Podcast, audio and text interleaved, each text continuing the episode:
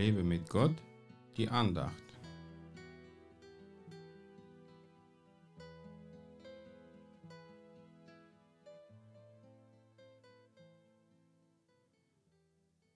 Gott schaut vom Himmel auf die Menschenkinder, um zu sehen, ob es einen Verständigen gibt, einen, der nach Gott fragt.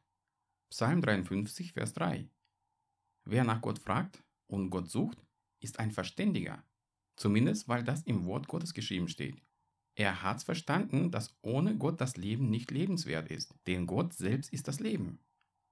Wir lassen uns oft von unserem Alltag zu sehr beanspruchen, dass wir oft gar nicht daran denken, nach Gott zu fragen. Oft vergessen wir ihn in unserem Tun und Machen. Er will aber ein aktiver Teil unseres Lebens sein. Denn wenn Gott in unserem Leben fehlt, dann fehlt mit ihm auch das Leben. Das bedeutet, dass wir dann praktisch tot sind. Erst wenn wir verstanden haben, dass wir ohne Gott nichts wirklich Gutes, was von ewiger Bedeutung wäre, tun können, dann können wir von uns behaupten, dass wir zu den Verständigen gehören, die Gott sehen will. Gott braucht unsere Werke nicht, auch wenn sie im Zusammenhang mit der Bibel getan wurden. Er braucht unser Herz, das verstehen soll, dass nur er allein Gott ist und er allein alle Türen öffnen und schließen kann. Auf ihn kann sich jedes Herz verlassen und Gott enttäuscht niemanden. Viele beschweren sich darüber, dass sie kein glückliches Leben haben, wobei sie gar nicht dabei merken, dass sie eben überhaupt kein Leben haben, weil sie Gott in ihr Herz gar nicht eintreten lassen haben.